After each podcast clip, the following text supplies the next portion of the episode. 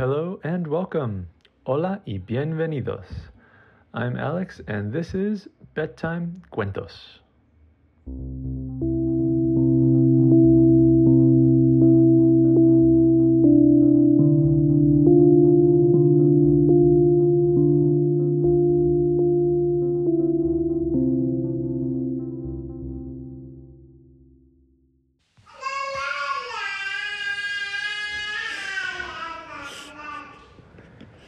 Once upon a time, there was a little boy named Mateo who was playing in his house with his little baby brother when he heard the doorbell ring. He went to the door and he opened it and he saw that it was Hobbes. He said, Hobbes, what are you doing here? He said, Calvin went on vacation with his parents and forgot to take me. So I'm going to hang out here with you.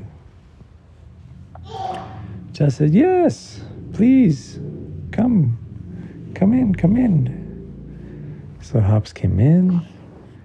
They sat on the couch and started to watch a show. Then Mama and Papa stopped by. And Papa said, Teo, where did you get that stuffed tiger? And Teo said, This tiger's not a stuffed tiger, it's a real tiger, it's Hobbes. Ha ha ha, silly Teo. Sure, whatever you say, Papa said. So Teo said, Oh, how funny. Papa doesn't see Hobbes either. He doesn't see you, Hobbes. What's up with that? Hobbes said, I don't know. Adults are funny.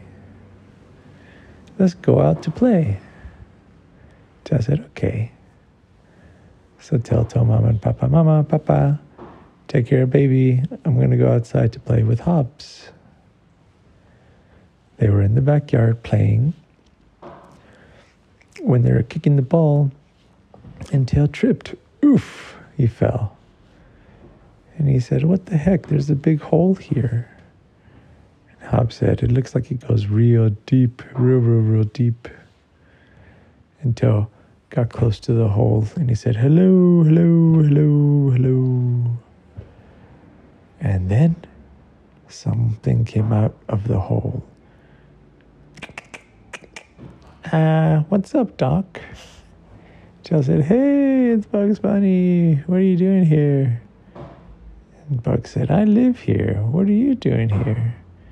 And Joe said, I live here too. Bug said, You don't live in my house. Joe said, No, I live in my house. Your house is just in our backyard. Bug said, Oh, now I get it. Teo and Hobbes were talking to Bugs when from inside, Mama saw that there was a rabbit outside. And she said, Oh no, these rabbits eat all my vegetables from my garden. I'm going to call an exterminator. And Teo said, No, don't, Mama, it's bugs. And Mama said, I don't care. I want to take care of my vegetables and fruits. So Mama called an exterminator. And the doorbell rang, and Mama said, Can you get the doorbell, Teo? I'm busy with your brother. Teo said, Okay. And he opened the door, and he saw Yosemite Sam. And he said, Well, hi there, partner. I'm here to take care of your pest problem.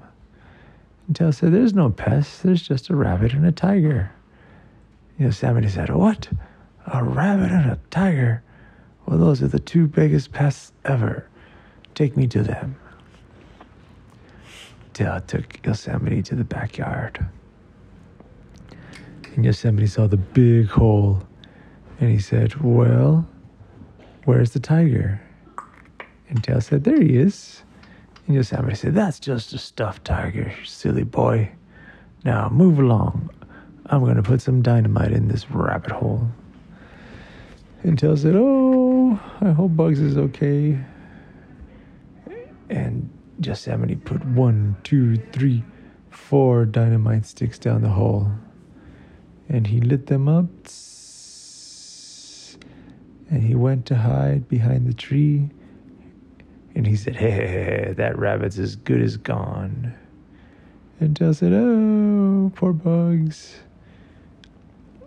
And then he saw Bugs come out with the with the dynamite sticks. And he went to where Yosemite Sam is. And he said, Hey, partner, here's some carrots for you while you wait until the explosion happens. And Yosemite said, Oh, this is great. And he took the four uh, carrot sticks, and Bugs went back to his hole. And Yosemite said, What? No, wait a minute. Boom. he exploded. And he flew out of the house all the way back to where he came from.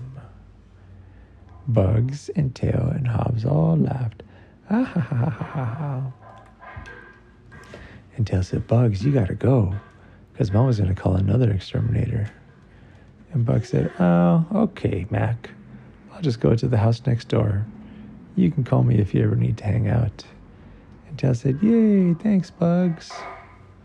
So Teo left, and Mama and Papa called Teo inside, and they said, Teo, did the exterminator take care of the rabbit? And Teo said, Uh, I guess you could say that. Hee hee hee hee hee. And Teo kept laughing, and Mama and Papa didn't understand why. Dun dun. Well, that's it.